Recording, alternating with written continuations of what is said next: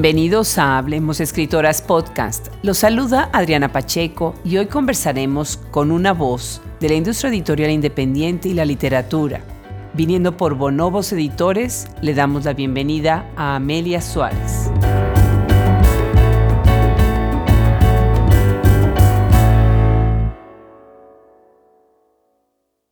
Ya hemos mencionado en Hablemos Escritoras podcast que tenemos una fascinación por el trabajo que hacen las editoriales independientes.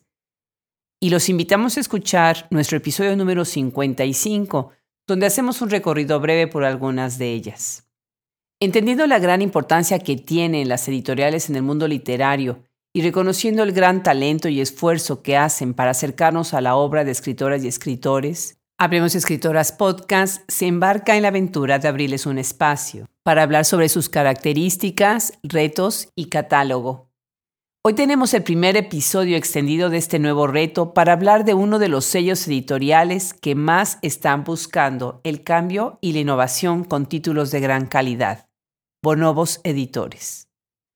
Nos acompaña en este podcast su coordinadora, la escritora y editora Amelia Suárez, quien nació en la Ciudad de México el 2 de octubre de 1967. Ha ganado diversos premios como el Concurso Nacional de Cuento Juan José Arreola. Es miembro del Fondo Estatal de la Cultura y las Artes y algunas de sus obras son Medidas Extremas Tierra Adentro 2010 y Mínimo Cielo Cavado en la Frente Bonobos 2019. Amelia Suárez, pues hoy tenemos a una escritora que es editora y yo le invité al programa precisamente por Bonobos y ahora también veo que ella también es escritora, entonces va a ser una conversación muy rica porque vamos a poder abordar dos temas. Bienvenida Amelia a Hablemos Escritoras Podcast. Hola Adriana, ¿qué tal? Me da muchísimo gusto participar en este podcast y que me hayas invitado, yo honradísima. Pues al contrario, fíjate que entrevistando a otras escritoras me fui adentrando un poquito más en Bonobos editorial, qué bonitos libros. Qué bonitos libros. De verdad es una propuesta de lo más interesante.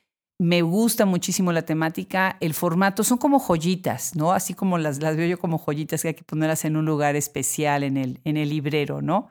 Gracias, Adriana. Platícanos, ¿cómo surge Bonobos Editorial?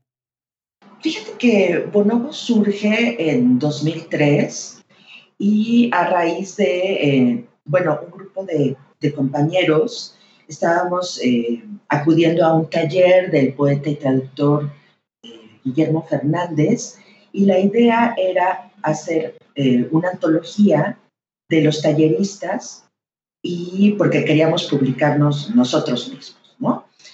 Pero resulta que al final ya el proyecto, ya los compañeros ya no, eh, ya no quisieron participar.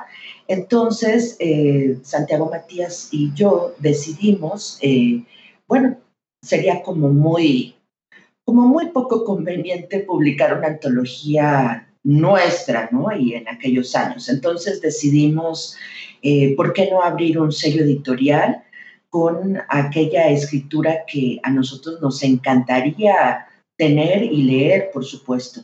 Entonces, eh, así surgió Bonobos eh, por esta iniciativa y acudimos nuevamente con Guillermo Fernández y él eh, muy generosamente nos ofreció una traducción de Eros Alessi que se llama Mamá Morfina, de un poemario de un jovencito italiano que, bueno, se, se quitó la vida hace muchísimo tiempo y unos poemas magníficos, impactantes, y decidimos empezar justamente con ese poemario para abrir Bonobos. Qué interesante, qué interesante. Entonces, un sello editorial independiente. Así es. Cuando ustedes, cuando uno entra a su página web, puede uno leer lo siguiente, sello editorial independiente dedicado a la publicación de libros cuyos recursos escriturales atreven nuevos propósitos eh, e inesperados.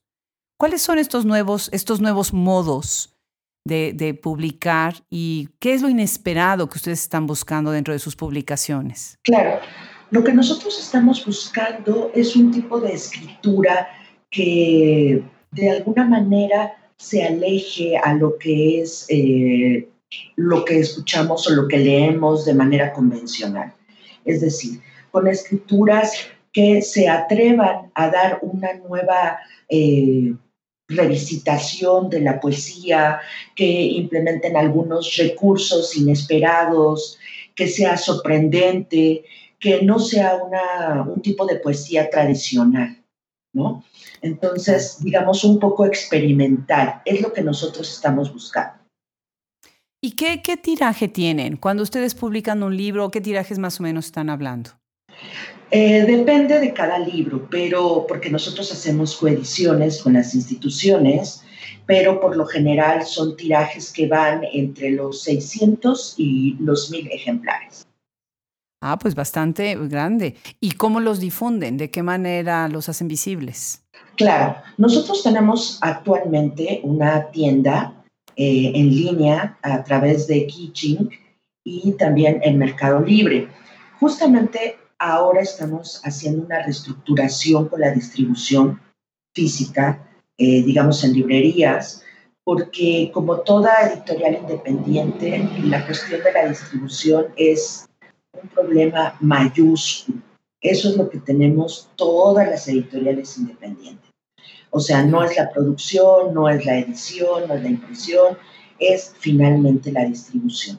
Hemos tenido experiencias realmente complicadas que la verdad nos han dado más de un dolor de cabeza y decidimos poner los libros en línea, la venta de los libros en línea y eh, justamente ahorita estamos reestructurando esta distribución en librerías. Claro. Y de alguna manera ustedes como editoriales independientes dialogan eh, para hacer algún tipo, no sé, de asociación, de grupo, para ayudarse con esos problemas o no?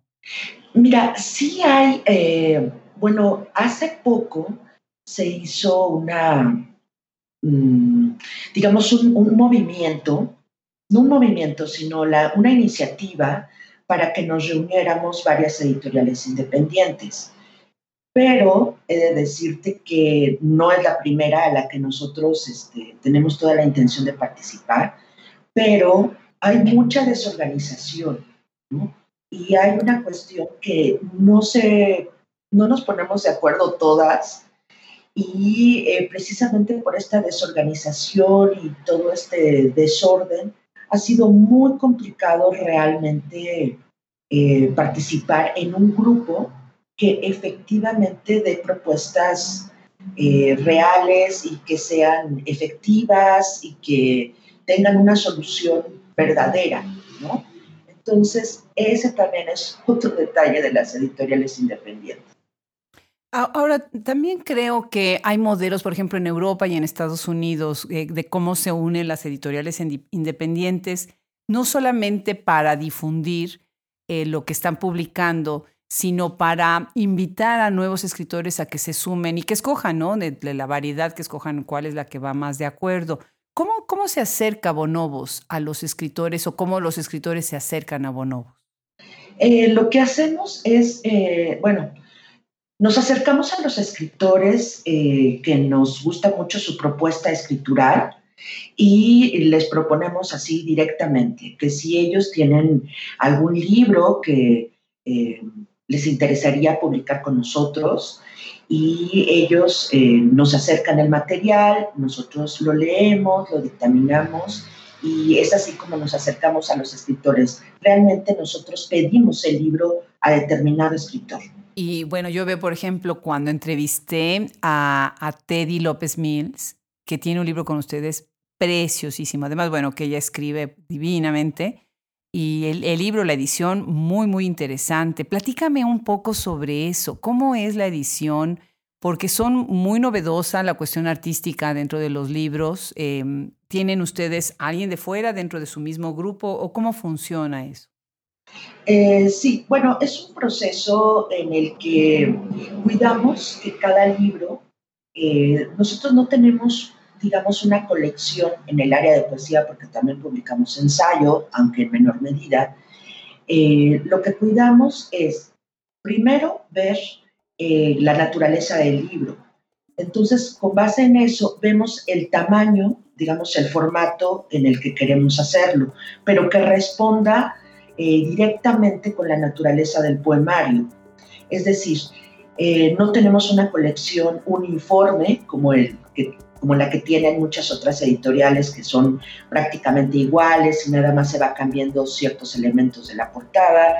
En, esta, en este caso, eh, por ejemplo, tenemos un libro que habla, es una poética muy, muy arriesgada que habla sobre cuestiones de cine y el formato es apaisado, es decir, horizontal y jugamos mucho con los espacios, con eh, La Mancha Negra, eh, otros libros que vemos que necesitan ser un poco más grandes, otros más chicos y bueno, eso lo que pretendemos en este, con esta acción es que responda, que digamos fondo y, forma estén conectados. De hecho, también incluso con los colores, con la, eh, el diseño de la portada, es decir, que se conforme eh, no solamente un libro que se tenga, bueno, con una portada que se parece a todas las demás portadas, ¿no? Sino que sea algo único, digamos, prácticamente casi, podríamos llamarle una especie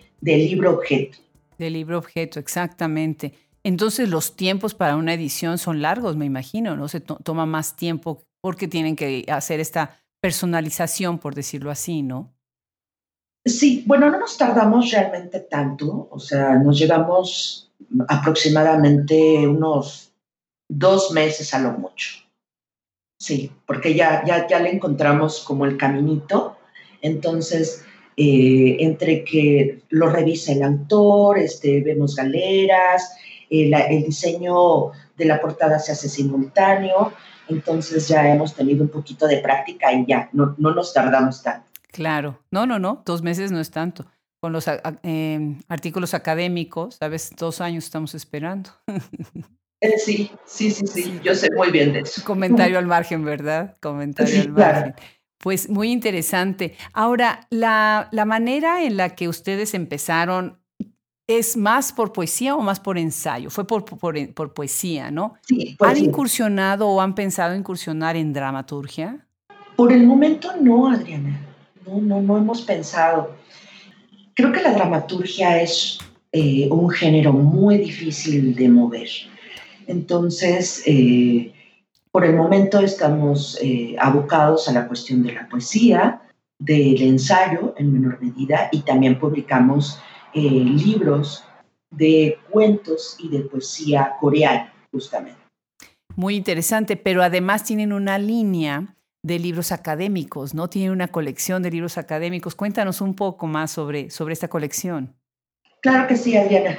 Eh, Bonobos tiene una colección eh, tiene un sello que se llama Río Subterráneo y está dedicado eh, única y exclusivamente a libros científicos y libros eh, académicos de investigadores y ahí publicamos tanto coediciones como desde los recursos de las propias instituciones universitarias o autores que ellos han decidido pagar su propio libro.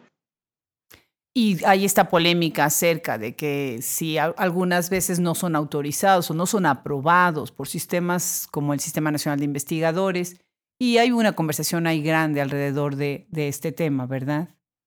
Así es. Eh, fíjate que eh, efectivamente el Sistema Nacional de Investigadores no admite libros, entre comillas, autopublicados. Eh, porque eh, lo que pide el sistema es eh, una dictaminación, por lo general con pares ciegos, en fin.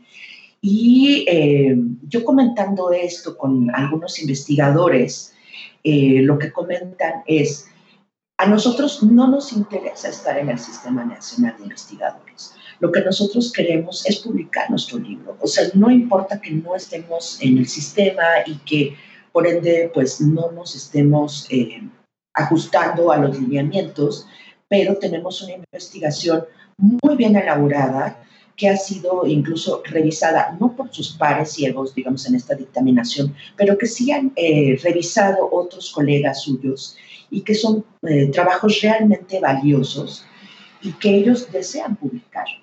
Eh, algunos de estos libros son, eh, digamos, producto de esta investigación y que son eh, prácticamente manuales para poder acercarse a los alumnos y que les sean de utilidad. Yo tengo, estoy de acuerdo en que hay una polémica en este tipo de, de publicaciones, pero a mí me parece muy, muy válido que un investigador decida yo no quiero estar en el Sistema Nacional de Investigadores o eh, voy a calificar en el sistema, pero eh, no voy a presentar este libro, porque eh, los tiempos de dictaminación son muy largos, Adriana. Son verdaderamente largos. Mira, a mí me consta que han, se han tardado a veces hasta dos años en la pura dictaminación. De ahí siguen a el proceso de edición en el fondo de la editorial universitaria y están en lista de espera dos, tres años. Entonces, eh, lo que aquí hay algo importante, algunas investigaciones tienen tiempo de caducidad por la temática. Entonces, si el investigador hizo una, eh, un trabajo exhaustivo, pero cuya temática va a caducar en cierto periodo, el hecho de que se publique un libro cinco años después, cuatro años después, está totalmente desfasado. Claro. Entonces, creo que eh, debe haber, eh, ahora sí que hay para todos, desde las personas que buscan calificar en el SNI y hay otras personas que realmente no están interesadas, pero que están verdaderamente comprometidas a publicar el producto de sus investigaciones y que me parece a mí genuino y muy válido. Y muchas veces ya ha sido editado por otros. Eh, muchas veces es la compilación de artículos que ya han sido publicados en otras fuentes. Así que sí estoy de acuerdo contigo, es, es poco complicado tener que atarse o seguir ciertas reglas en donde el conocimiento se está deteniendo. Claro. Y las propuestas de los investigadores, como dices tú, caducan, ¿no? Exactamente. Y mira, yo eh, haría una, una comparación, esto que está pasando con los investigadores, eh, con también la autopublicación eh, en cuestión de literatura, o ya sea, bueno, literatura o libros de no ficción. Entonces, ¿por qué tendríamos que eh, necesariamente buscar una editorial? Ah, ahora ha estado creciendo esta idea de también autopublicarse uno su propio libro ya sea en formato físico o en ebook, eh, el hecho de que se autopublique, que no se autoedite, porque es una cuestión diferente, perdón, creo que si el, el autor tiene mucho cuidado y sigue los pasos para, eh, digamos, no ajustarse, no, no, no, no enviar su manuscrito a una editorial, en el caso de la literatura, sino que ha decidido tomar el proceso en sus manos y autopublicarse, me parece que también es muy válido. Creo que es algo comparativo con lo que está pasando también con los investigadores. Claro. Sin, embargo, todavía, todavía hay mucho que hablar sobre el tema, porque también eh, el exceso de lo que es la autopublicación y la autoedición, pues ha invadido el, el, mercado de textos que a veces pues no tienen tanta, tanta fuerza, no tienen tanta actualidad, no son em, estéticamente hechos. No quiero, no quiero usar la palabra bueno ni malo porque yo no defino la literatura como buena y como mala, pero la calidad literaria y es, es algo muy importante y la seriedad académica es algo muy importante que nosotros debemos de cuidar siempre, ¿no? Como las personas que nos dedicamos a las letras, ¿no? Exactamente. Creo que este proceso eh, eh, requiere, digamos, no por publicar este tipo de, libros quiere decir que se baje la guardia en cuanto a la calidad. Creo que debe haber, debe haber un, un, compromiso real y un conocimiento de, a ver, lo voy a hacer por esta vía y lo voy a hacer muy bien y con profesionales. Estoy totalmente de acuerdo contigo. Mira, muchas personas, eh, a mí me ha tocado, por ejemplo, voy a hablar de los libros académicos, en donde me comentan, bueno, es que para la portada yo quiero la acuarela de mi esposa o eh, el dibujo que hizo mi hijo en la secundaria. Entonces, es, eh, esto es como un botoncito de muestra, ¿no? Y que también va para lo de los investigadores y para otros géneros Este, es decir, no, eh, hay que ofrecerle al lector un, un, libro, en este caso un producto de excelente calidad, que tenga un estándar realmente que pueda competir con los demás libros. Digo, amén de que el contenido debe estar súper eh, bien hecho, curado, con corrección de estilo, porque me parece el, el otro día escuchando algo acerca de esta, mm, de esta polémica acerca de los libros publicados, eh, lo que eh, escuché en algún momento que decían, bueno, hay que ofrecer un producto de, eh, de, muy, muy alta calidad, porque, a ver, si un autor, ya sea investigador o si ya sea escritor o sea escritor de no ficción, eh, no quiere invertir en corrección de estilo, en un portadista profesional, en un diseño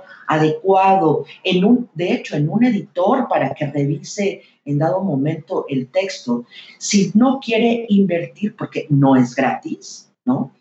Y si no quiere invertir en eso, ¿por qué el lector tendría que invertir su dinero en un libro que no tiene este cuidado?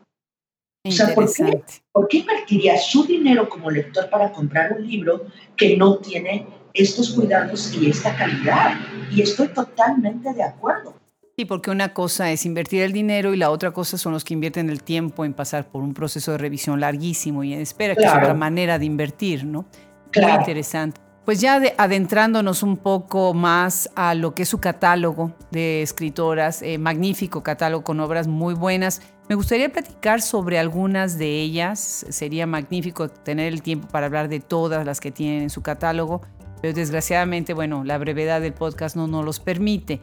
Sin embargo, me gustaría que nos contaras un poco más eh, de la obra de algunas de ellas. Claro que sí, Adriana. Mira, por ejemplo, tenemos, eh, tienes un libro de Malva Flores, precioso, aparece un instante, Nevermore. Cuéntanos, ¿cómo, ¿cómo fue el proceso? ¿Cómo llega este libro con ustedes? ¿Y cómo fue el proceso de hacerlo y el trabajo con Malva? Claro que sí. Mira, realmente eh, a nosotros nos gusta mucho el trabajo de Malva y nos acercamos eh, directamente con ella para saber si tenía algún título eh, que pudiera este, mostrarnos. Y sí, muy generosamente ella nos, nos, comentó acerca de este título, Aparece un instante, que me parece un poemario magnífico, nostálgico, eh, con unas cuestiones, digamos, directamente vinculadas con, con la naturaleza, en fin. Y realmente trabajar con Malva, bueno, y te voy a decir una cosa, con todas y con todos los autores, la verdad, ha sido realmente muy, muy, muy, muy padre. Eh, fue realmente muy fácil. Le enviamos las galeras, eh, una vez ya armadas, Malva las revisó, hizo realmente pocas correcciones, le gustó cómo estaba la portada y realmente lo sacamos. Este es un libro deja, voy a checar realmente el año porque me, con tantos libros luego ya no me acuerdo, pero este libro fue eh, impreso en septiembre del 2012. 2012, exactamente, sí. Y tiene una portada muy interesante. Me hizo eh, pensar en Echer. Sí. Eh, porque vienen estas grecas, ¿no? Que vienen precisamente dando distintos volúmenes al libro. Me, gusta mucho, tiene también el sello editorial de Literatura UNAM. Así es. Muy interesante, muy bonito este, esta publicación. Tienes otro libro, Atrios, este es de Silvia Eugenia Castillero. Así es. Platícanos un poco sobre eso. Silvia Eugenia es eh, una de las autoras que teníamos muchísimas ganas de publicar desde hace bastante tiempo. Y bueno, por fin eh, en este año 2019 eh, se dio la oportunidad, nos acercó a Atrios, que a mí en lo particular es un libro que me encanta de, de, ella, de Silvia Eugenia, y por fin lo conseguimos y se eh, salió prácticamente, está recién, bueno, recién salido del horno, eh, no tanto, pero sí fue en este año un, libro que, publicamos con ella. Y trabajando con la Universidad de Guadalajara, me parece, ¿verdad? Exactamente, sí, con la Universidad de Guadalajara se hizo una coedición y eh, a través de eso es que, que, pudimos sacar a la luz este título.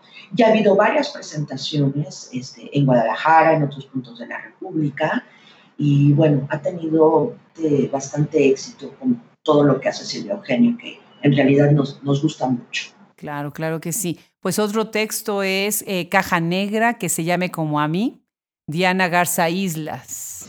Así es. Fíjate que de Diana Garza, este es eh, su primer libro, realmente. Diana es una escritora muy jovencita, es de, Nuevo León, y este es su primer libro, realmente. Y nosotros estamos muy felices de, de que así sea porque, por ejemplo, también en el caso de Marisela Guerrero, eh, publicamos eh, su primer libro, Desde las ramas una guacamaya, y bueno, son escritoras, esta apuesta que nosotros hicimos nos da muchísimo gusto que ahora, bueno, en el caso de Marisela, eh, pues haya ah, incursionado con más intensidad en este tipo de escritura que es muy lúdica realmente la de Marisela. Y en el caso de, Diana Garza Islas, es una escritora que le apuesta mucho por la cuestión experimental. Entonces, eh, Diana recientemente la acabo de ver en, en la tutoría de, jóvenes creadores, ella obtuvo un estímulo y los tutores eh, de Diana eh, fueron Miriam Moscona y Hernán Bravo Varela. Se quedaron verdaderamente asombrados eh, por el talento y la capacidad de esta jovencita. Entonces, yo creo que es una de las voces que, de las cuales vamos a escuchar mucho, pues no solamente ahorita, sino en el futuro, porque realmente Diana tiene una fuerza increíble, la verdad. Claro nacida en 1985, ¿no? Diciendo también que, es muy joven, Santiago, Nuevo León. Me encanta la solapa del libro. Dice el nombre, dónde nació, el año. Este es su primer libro publicado, punto. Me encantó. Así, escueto y la presentación muy linda, la portada muy linda también. Y sí, se ve que muy, muy poderosa su poesía, tenemos que, acercarnos a, ella. Sé muy bien de tu publicación, su publicación de, de Marisela Guerrero excelente también esa, esa colección que, de poemas que tiene con ustedes. Y hay otro libro muy interesante, Catábasis ex voto. Este es de Carla, de Carla Fessler. Carla Fessler. Carla Fessler, platícanos. Este libro es eh, diferente a los demás. Es eh, un libro de, de poesía visual realmente. Y aquí hace una, un juego muy interesante, Carla Fessler, porque las fotografías que aparecen en este libro, ella hizo, un, digamos, como una intervención. Se sacó fotografías en diferentes posiciones y las recortó, digamos, como una muñequita, ¿no? Como las que, bueno, a lo mejor muchos radioescuchas no, no recordarán, pero yo en mi época de niña, me acuerdo que pues venían estas eh, muñequitas que uno recortaba de papel y que recortaba también los vestiditos y los ponía encima de la, de la muñequita recortada. Algo así hace eh, Carla Fessler. Eh, se sacó fotografías, las recortó y puso, digamos, esta muñequita que es ella, la puso en diferentes este, situaciones en fotografías. Entonces hace un juego muy interesante entre el poema y la imagen realmente. Es un libro eh, diferente de lo que hemos hecho y que me parece también una propuesta muy, arriesgada. Muy buena, muy buena, muy buena. A mí me encantó la idea, la propuesta. Como dices tú, son estas muñequitas que están escalando. Eh, hay una imagen, por ejemplo, que está escalando el mundo y un mapa mundi y está diciendo en la página 10 precisamente, caminaba con dificultad, pero bastaba un fuerte viento para que recorriera lo que las mariposas cubren en una larga temporada. Como estás viendo las proporciones de la muñequita que es más grande y está casi casi abrazando medio continente ahí. Así es. Es muy interesante. Y después tiene unas fechas, por ejemplo, hay otra parte en donde está cerrando con la fecha 32 de diciembre. ¿No? Eh, es, una, una, propuesta muy, muy interesante. Y no nada más en, cuestión eh, visual, sino el texto también te está llevando a la curiosidad, a seguir leyendo. ¿Y qué es lo que es el, ejercicio del descubrimiento? Me parece, en mi lectura veo mucho esta idea del descubrimiento, ¿no? Muy interesante, muy interesante. Y bueno, tienes otro libro de, de, nuestra querida Miriam Moscona, de par en par, precioso este también. Platícanos, ¿qué, qué es trabajar con Miriam Moscona? Bueno, trabajar con Miriam Moscona es maravilloso, porque ella es encantadora, la verdad a nosotros nos dio muchísimo gusto. Realmente, eh, de par en par es uno de los libros, de los primeros, digamos, de los libros de bonobos. Y eh, ella nos acercó un título, un manuscrito, que es también eh, poesía visual. Entonces, es jugar con las páginas. Yo te haré llegar uno de los pocos ejemplares que, que tenemos. Mm, si el lector lo conoce, es un libro que se abre, eh, digamos, en el centro y se van abriendo las hojas simultáneamente, tanto la izquierda como la derecha, se van abriendo las hojas y va formando una especie de imagen, es decir, del lado izquierdo está, digamos, como el derecho, el de la, de la, de la derecha, bueno, como el revés, por llamarle de alguna manera, y es este juego de palabras y también este juego de la imagen. Otro libro también de poesía visual que tenemos que nos gusta mucho. La verdad, el impresor nos odió con toda su alma, porque para poder armar esto, bueno, hicimos el domino, no salía, bueno, eh, ya finalmente hicimos el domino, que no, no, no fue demasiado trabajo, el trabajo real Aquí fue del impresor que logró a la perfección compaginar las páginas, el engrapado. Bueno, nos odió por un rato.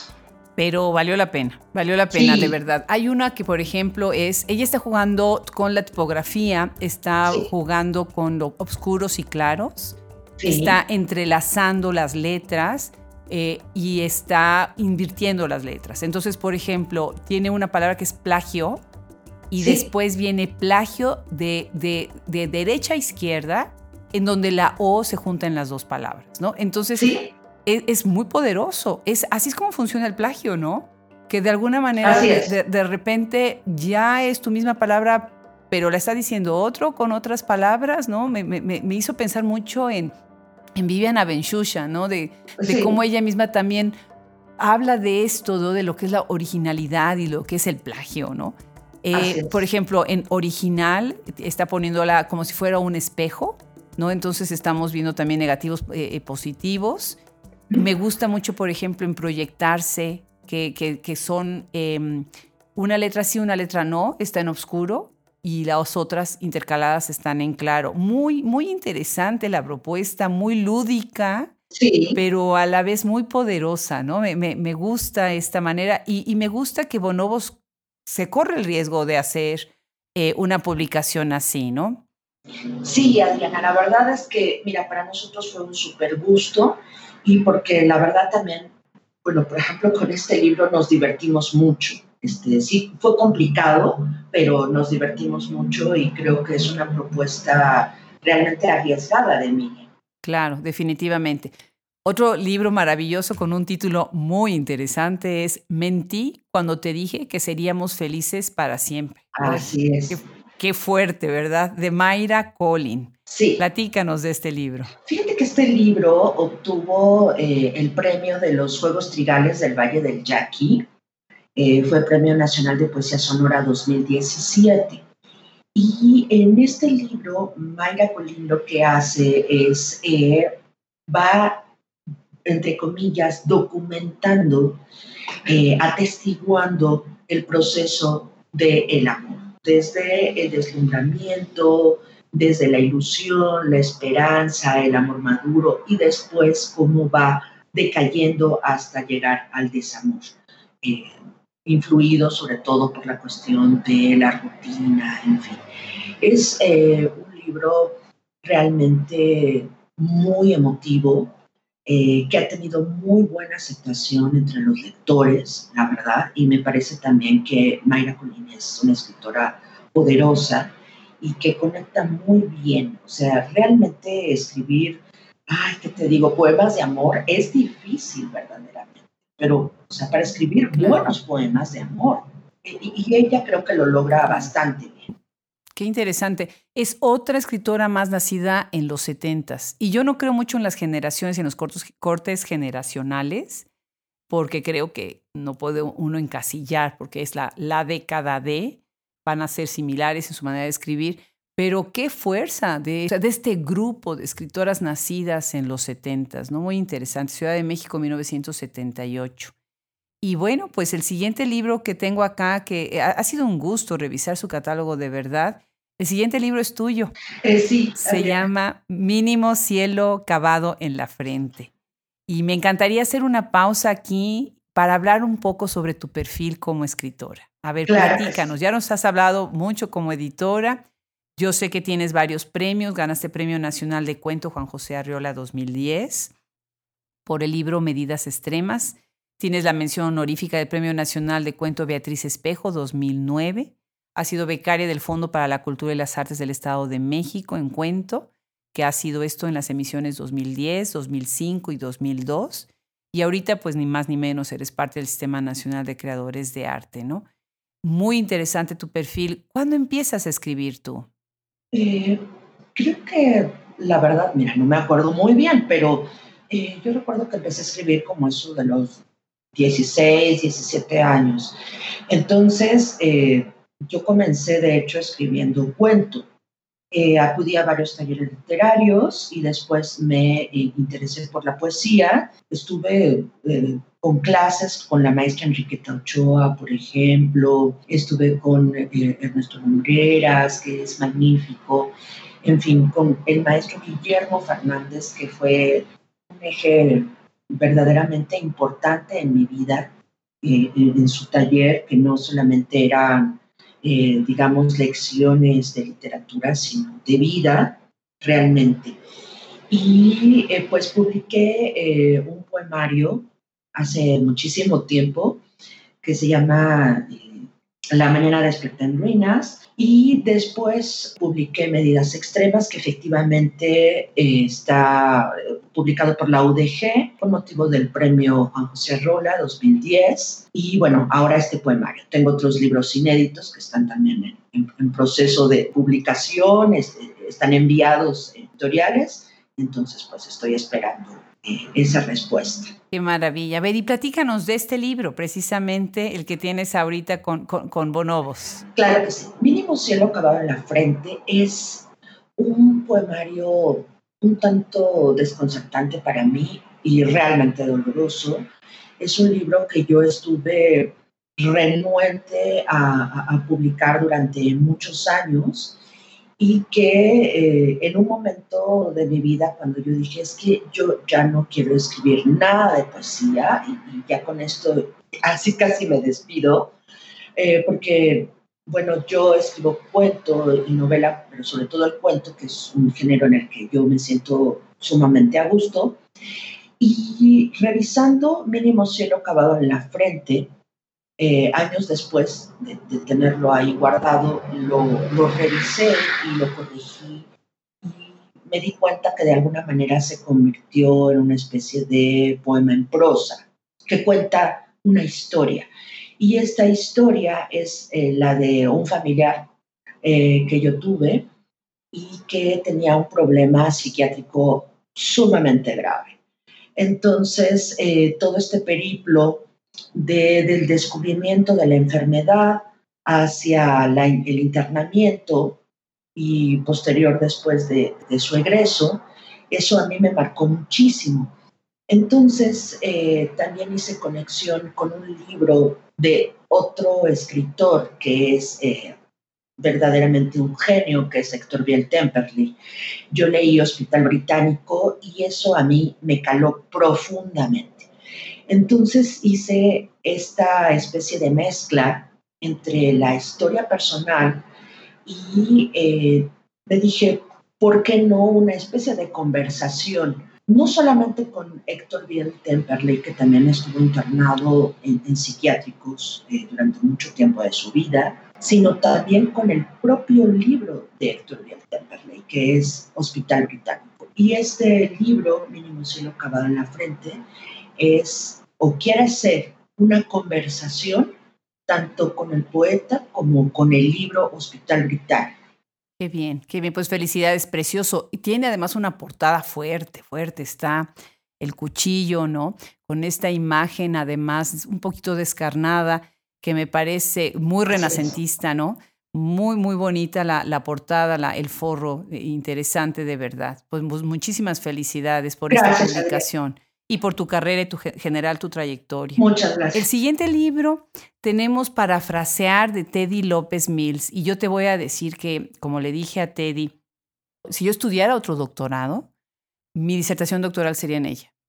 Eh, de verdad que sí. Yo creo, en algún momento yo voy a escribir alguna cosa crítica sobre su trabajo. Me parece fascinante su, su eh, lado tan docto para escribir y la manera en la que ella eh, trasluce en toda su obra todo este conocimiento con una gran sensibilidad estética. Entonces, bueno, pues felicidades por este libro Parafrasear. Platícanos brevemente cómo fue trabajar con ella, qué es este libro para, para bonobos.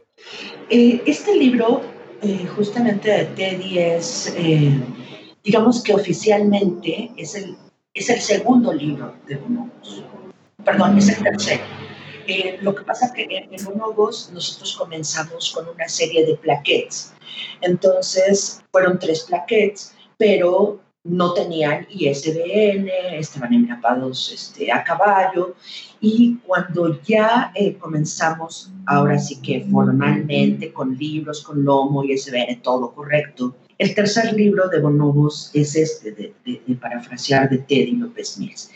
Y para nosotros la verdad fue un gusto porque en aquella época era así de, wow, es que tener un libro de Teddy para nosotros sería, la verdad es que un sueño, ¿no? Y nos acercamos a, Teddy y la verdad le agradecemos siempre la confianza que ha tenido con nosotros porque pues iniciábamos Adriana, entonces apenas estábamos haciendo nuestros pininos y la verdad es que el voto de confianza que ella nos dio para nosotros eh, fue sumamente significativo. Es un libro muy, muy, muy interesante. Mira, la verdad es que todos los libros de, de Teddy son de difícil lectura, realmente. O sea, no, no, no es una lectura eh, sencilla. Hay que, como lector, prácticamente hay que comprometerse para estar y repasar, leer, repasar, volver a leer eh, lo, lo, que hace Teddy. Y para nosotros fue realmente este libro, junto con el de Uccello de Jorge Esquinca, para nosotros fue no solamente un gran hallazgo, sino además nos quedamos muy honrados, la verdad. Qué bueno, qué bueno, pues felicidades. Fíjate que de la siguiente escritora, María Negroni, me dio mucho gusto verla en tu catálogo porque como ya abrimos ahora Rompiendo Fronteras en el podcast y estamos, ya entrevistamos a nuestra primera escritora argentina y la semana que entra entrevistaremos a la primera escritora española. Entonces estoy emocionada de estas nuevas voces. María Negroni tiene este libro con ustedes, Teatro de Sombras. Ella nació en Rosario, Argentina, ¿verdad? Así es. Eh, eh, ah, fíjate que María Negroni es una de las, creo yo, de las escritoras más importantes en, lengua hispana que eh, en español que, que está dando estos tiempos.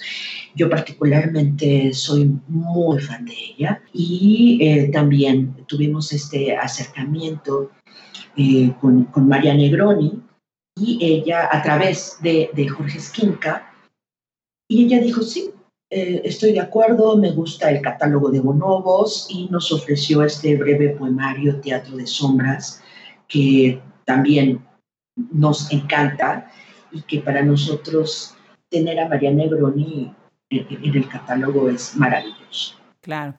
Pues el último que quisiera comentar es uno de Pura López Colomé, que obviamente, bueno, es toda una institución dentro de las letras, ¿no? Recibió el Premio Nacional Alfonso Reyes, eh, una mujer precisamente originaria de la Ciudad de México también, 1952, excelente escritora, pero además, pues, pedagoga, ¿no? De las letras, de una gran gestora de lo que es la literatura en su libro Una y Fugaz. Sí. Estoy viendo además algo que ya observé en nosotros. En algunos libros tiene un sello que dice Colección Reino de Madre. De nadie. En el de ella dice Colección Val. Sí, es eh, la colección Reino de Nadie y el otro es Oval. Eh, fíjate que nosotros comenzamos con, digamos, como por algunas temáticas a, dividir en estas eh, colecciones. Pero después nos dimos cuenta de que, honestamente, no, no, había como algo muy, muy válido como para hacer esta diferencia, pues se quedó ahí como, ahora sí, como, como una prueba, Adriana. Claro, muy interesante. ¿Y qué tal estuvo? Platícanos sobre este libro, Una y Fugaz. Eh, también, mira, la verdad es que nosotros hemos tenido la fortuna de que eh, trabajar con todos los autores y las autoras ha sido eh, un, proceso muy tranquilo, con diferencia de con otros colegas editores que luego sufren la gota gorda. Este, por lo general, nosotros no hemos tenido esos problemas. Entonces, Pura es muy generosa realmente y también muy paciente y nos, eh, nos acercamos a este, a este libro eh, que también es muy, muy intenso acerca de esta cuestión existencial, eh, literalmente como viene en su nombre, el paso fugaz de la vida, ¿no? Y que podría ser en dado momento eh, a lo mejor en un lugar común, pero en el caso de Pura, ella lo revisita y lo explora, hurga, y me parece que da una propuesta muy fresca de, este tema. Siempre la generosidad de Pura ha sido muy grande y la verdad, muy contentos también. ¿Qué te puedo decir? Qué bien, qué bien. Pues muchísimas felicidades, Amelia. No sabes qué gusto escucharte, escuchar en estos dos ángulos, estos dos aspectos de tu carrera el gran impulso que le estás dando a las nuevas voces y a las voces que ya tienen una trayectoria. Y me encantaría cerrar el podcast con una lectura de tu libro. Adriana, pues muchísimas gracias eh, por invitarme a tu podcast. Yo contentísima y encantada de platicar contigo y de, tus oyentes. Y bueno, pues seguimos en contacto y bueno, pues larga vida a tu podcast. Muchísimas gracias, Amelia. Con gente como tú, claro que sí, muchísimas gracias. Gracias, Adriana, que estés muy bien. Sí, yo también decidí que tendría un huevo en la cabeza.